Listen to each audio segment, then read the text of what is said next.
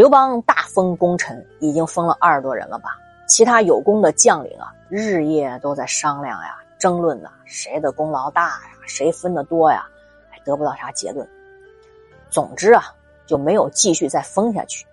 这有一天啊，刘邦在洛阳的南宫就这溜达，他就从双层道经常遥遥的，就是远远的看那些将领三五成群，就在洛水沙滩上，就在那三五成群聚会。刘邦纳闷啊，就问张良：“哎，子房啊，你说他们在那儿嘀咕啥呢？”张良啊，就半开玩笑的说：“呀，你不知道吧，陛下，他们准备谋反呢。”刘邦一愣，可认真的问呐：“这天下都已安定了，为啥要反啊？”张良认真的说：“陛下原来也不过是一介平民。”靠着他们效忠你才取得的天下，而今你当皇帝天子，封的全是你亲戚老友，杀的全是你仇家。那些官员啊，去查看他们自己的功劳，认为啊，就是把全国都化成封国也分不完。这些将领恐怕呀，你就此啊就不再封赏了，又恐怕久而久之啊，你想起他们过去是不是还犯过错呀？再一时兴起，起了杀心，军心不稳。所以啊，天天聚在一起密谋叛乱。刘邦可忧愁啊，那怎么办呢？子房，张良就说呀：“你平生最恨谁？最讨厌谁？”大家都知道有谁啊？刘邦就说：“雍齿啊，他跟我有仇啊，有旧怨呀，总是欺负我、侮辱我。我跟你说，我早就想把他给杀了，要不是因为他立下不少功劳，我于心不忍。”这张良啊，就马上接话说：“那就请您啊，立刻封雍齿。那其他人啊，那些猜忌啊、谋反，自然就平息了。”刘邦于是啊，摆下宴席，封雍齿当十方侯，然后下令啊，催促宰相、御史迅速评估啊，那其他将领的功劳，用来作为啊后续分封的根据。宴席之后啊，那将领们是皆大欢喜呀，互相都在那说呀。那雍齿都封了侯爵了，我们还有什么问题啊？这时候啊，司马光他老人家说话了：“张良啊，是刘邦的智囊，刘邦对他是推心置腹，信任有加，他当然会知无不言。岂有早知道将领们正进行谋反，却紧闭着嘴巴，只等到刘邦有所发现才透露消息呢？这都是因为刘邦刚刚当上皇帝。”屡次以他的爱恨呢作为标准实行赏罚，因私害公，将领们当然有一种抱怨和惊恐的心情了。所以张良啊，趁着询问的机会，使刘邦啊检讨反省，改变了自己的心意，希望在上位没有徇私的过失，在下属啊没有猜忌的惊惧，国家平安才能延到后世嘛。像张良这样的人啊。可称之为最善于规劝刘邦的人了。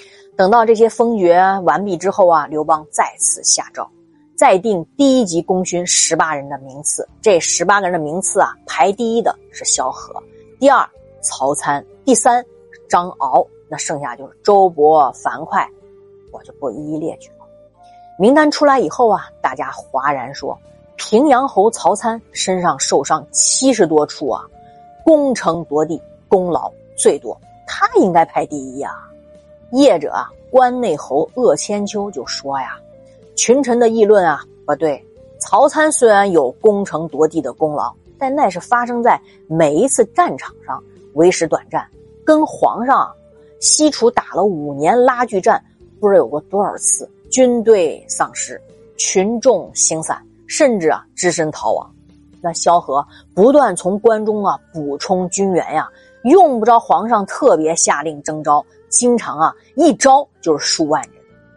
皇上缺乏粮草啊，大营中经常是有上一对没下一对全靠萧何辗转补给，使前方啊终究不断粮草。皇上虽然在山东一再的溃败，萧何呢坐镇关中，等待他随时回来，这种功劳。那可是万世啊！假如没有曹参，甚至没有几百个曹参，西汉王朝仍然是西汉王朝。而西汉王朝得到几百个曹参，也并不能靠他们保护国家的安全啊。那为什么认为一时的功劳可以盖过万世的功劳呢？所以啊，萧何第一，曹参第二。这刘邦一听啊，可高兴，说：“对，说得好。”并特别准许萧何呀，剑履上殿，入朝不取。意思就是说啊，萧何可以带着剑啊，穿着鞋上金銮宝殿，而且进入宫门的时候啊，不必这种哎小跑着小细步啊。就是你可以非常从容的像平常的速度走路。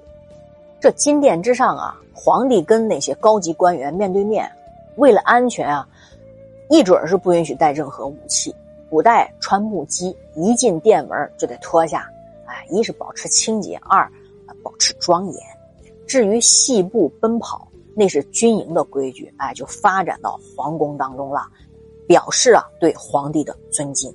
所以特准萧何免除这些限制啊，那是一种殊荣啊。